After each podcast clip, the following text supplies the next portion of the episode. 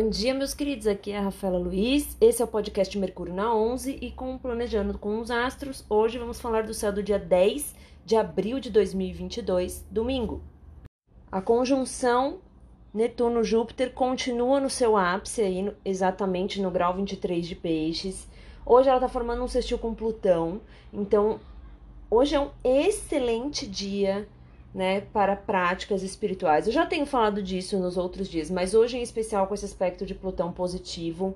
Então, um bom dia para meditar, para mergulhar no seu inconsciente, olhar para suas sombras, enfim, para quem se interessa por assuntos de autoconhecimento, de espiritualidade. Hoje é um bom dia para ritualizar isso, para ficar mais introspectivo e olhar para esses aspectos internos que às vezes são difíceis da gente traduzir em palavras mas talvez a gente consiga sentir algumas coisas de forma especial.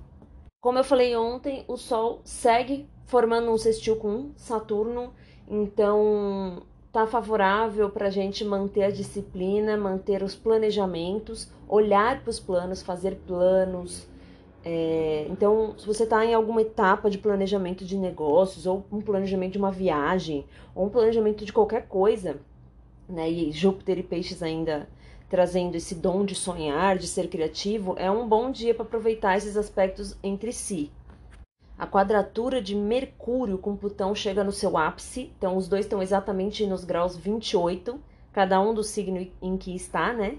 Mercúrio em Ares, Plutão em Capricórnio, então cuidado com as palavras, cuidado com o que você diz, ou principalmente com a forma que você diz. É um bom dia para olhar para crenças limitantes, tá?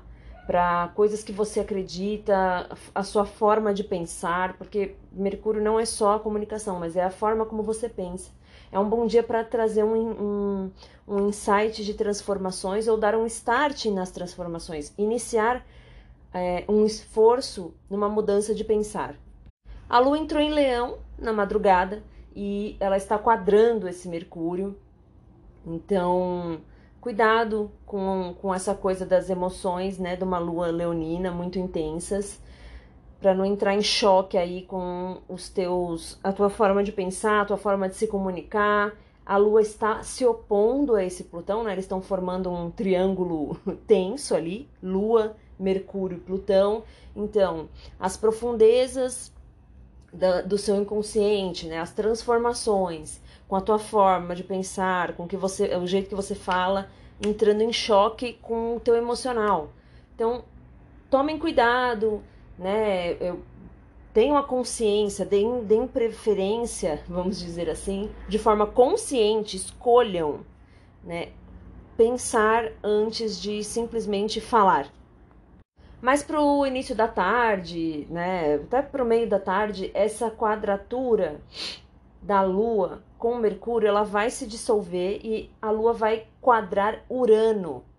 Então, alguns imprevistos, a gente pode sentir uma vontade de jogar tudo pro alto, né? O Urano fala muito dessa coisa disruptiva, assim, ah, dane-se, eu não quero mais tentar, eu não vou persistir.